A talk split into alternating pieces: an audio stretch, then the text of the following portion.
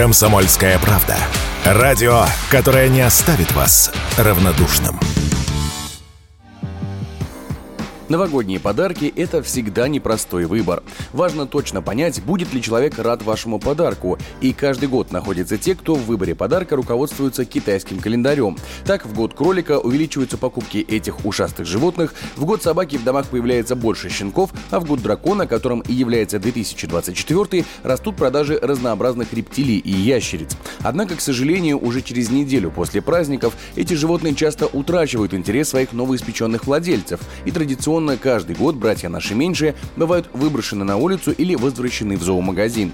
К тому же покупать рептилий гораздо опаснее, чем собак или кроликов. Во-первых, потому что это дорого. Стартовый пакет для желающих завести себе маленького дракона начинается от 10 тысяч рублей. А во-вторых, как уверяют эксперты, дарить животных вообще не стоит, так как человек может быть к этому попросту не готов. Об этом радио «Комсомольская правда» рассказала главный ветеринарный врач клиники «Фауна» Наталья Соловьева.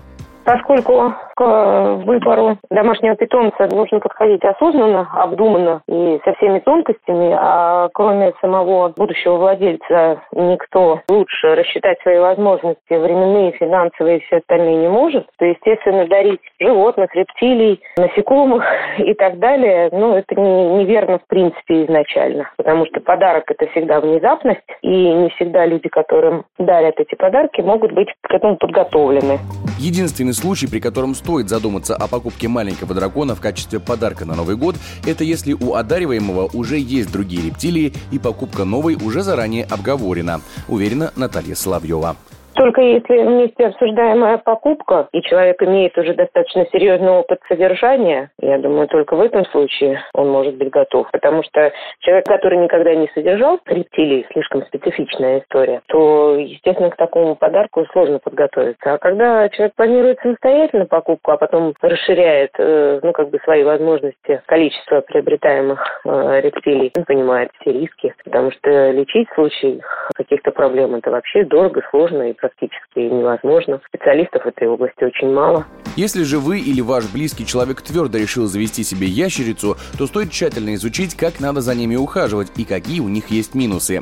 Так, например, один из самых распространенных видов таких рептилий – бородатая агама. Не зря ее называют маленьким драконом. Однако и у этой с виду миловидной ящерки есть свои недостатки. О них рассказал YouTube-канал «Экзотические животные Пантерик». Первый минус бородатой агамы – занимает много места. Несмотря на то, что ее размер в целом составляет около 45-50 сантиметров, для гам требуется террариум 90 сантиметров в длину. Если вы любите постоянно наблюдать за перемещением своего питомца по террариуму, то агамы наверняка вас разочаруют. В детстве это очень активный ящериц, любит все изучать, но чем старше становится агама, тем она более ленивая, и ей уже не хочется развлекать вас своими прогулками. И да, испражнения агам пахнут не самым приятным образом.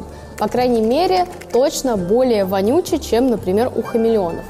Поэтому, если вы хотите, чтобы в вашем доме поселился маленький дракон, лучше обратить внимание на сувениры и игрушки. Тем более, что в декабре спрос на такие товары вырос на 10%, а в денежном выражении объем продаж таких товаров увеличился более чем на 20%. Вместе со спросом выросло и предложение, поэтому вам будет из чего выбрать. Егор Волгин, радио «Комсомольская правда».